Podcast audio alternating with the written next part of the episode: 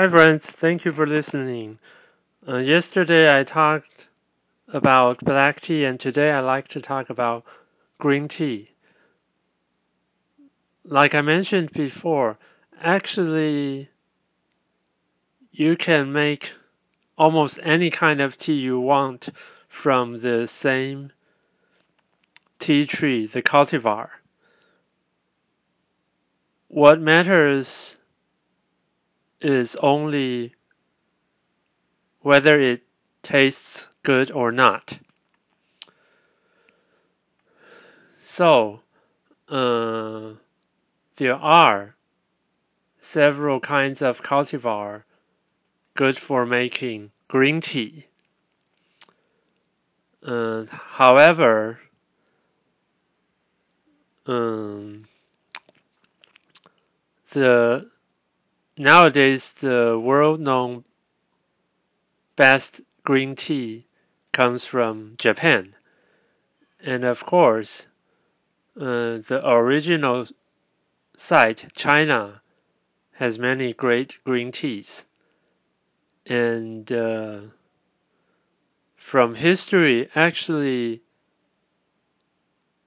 uh, in India and Sri Lanka early days they make green tea too, and nowadays they still make green tea. And theirs are good and with great quantity. Back to Taiwan again. We have such low quantity, total in total. So each separate product has even smaller quantity. However, we do have a kind of green tea which is uh, competent to the Chinese green tea, and ours is called Biluo Chun. Well, this one tastes, smells very good, but the problem, even the tea farmers say that it's of low production and so actually it's only for uh, those uh, lovers. And those who are treating this as a financial product will buy it. Because uh, let me give an example so, uh, in Taiwan, for that kind of tea, even if you go to the production site, you'd probably get it for uh, let's say, let me think. Really depends how they look at you, consider you, your status, and probably I'll say in a little bit more uh, conservative way.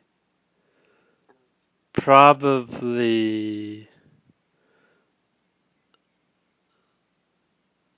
more than a hundred per US dollar per kilogram or even more, like 120 or even higher. And if you buy on the street, then it's maybe if it's still in kilo, then maybe like 300 or even more for just one kilo. So even my tea farmer friends who are at that site says that it's not really something for business. It's just uh, like a part-time extra income for a tiny group of people. So anyway, uh, this is why uh, I don't have green tea on my product list. I have uh, two types of baozhong tea, which are similar to green tea but have way more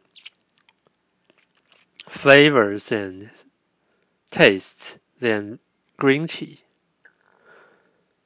But once again, uh, their production isn't very large either, and if we're talking about some large quantity deal, then we'll have to think about working it out.